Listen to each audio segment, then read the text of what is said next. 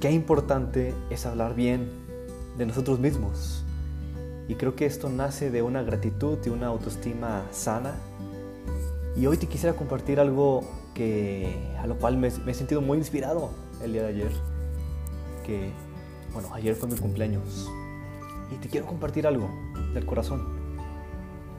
Siempre he dicho que cada cumpleaños nos debería ayudar a recordar con gratitud tantas bendiciones en la vida. Pero también me he sentido muy inspirado a no solo eso, no quedarme ahí, sino a gozar mi presente y el futuro que está por venir. ¿Por qué?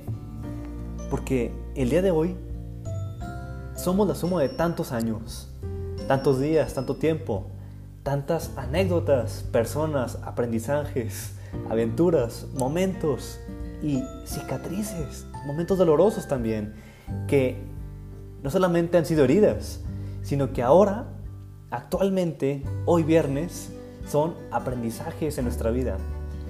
Demos gracias, demos gracias por esas cicatrices que tenemos ahora, porque si no las tuviéramos, ahora no seríamos eso que ahora somos.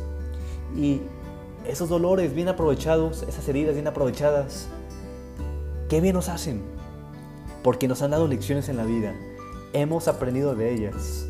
Y a pesar de que la cicatriz ahí esté, damos gracias a Dios porque han forjado en nosotros nuestra historia, carácter y personalidad. Y creo que es bueno recordar con gratitud el pasado, pero creo que es mejor que vivamos con alegría el presente. ¿Para qué volver al pasado?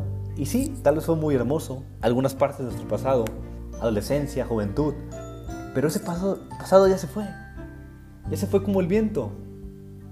Y la vida ahora te invita a vivir plenamente el día de hoy, el presente, tu presente. Gózalo, vívelo, ríe y sonríe a los demás y a la vida. No importan los años, sino más bien importa cómo vivas esos años. Y hoy, y hoy puede ser un nuevo día para vivir amando plenamente. Cambiar y decidirte a vivir. Y ya no solo a existir. Vivir, no existir. Y ¿qué importan las canas? Las arrugas, las cicatrices, la calvicie. Vive el hoy para vivir mejor el mañana. Mírate en el espejo. Sonríete a ti mismo porque esa obra tan maravillosa, para Dios, eres tú. Ese eres tú.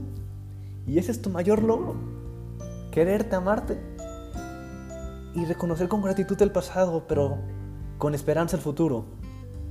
Y con alegría y entusiasmo el presente. Saber que le has dicho sí. Sí a la vida que Dios te ha invitado a vivir. Sí a la vida sí, con alegría. Y yo te digo, ama mucho, hasta las lágrimas. Ríete hasta que te duele el estómago y no puedas respirar. Dónate hasta el cansancio. Tres verbos que se deben conjugar en la vida. Amar, reír y donarse. Porque estás hecho para amar. Estás hecho para disfrutar ser feliz y estás hecho para ser un don para los demás y para tu entorno. Ama, ríete, dónate hasta el cansancio. Y hoy te cuento esto, te comparto mi, mi renovación, mi renovación de vida. Renovar mi vida, que la, la renové el día de ayer, en mi cumpleaños.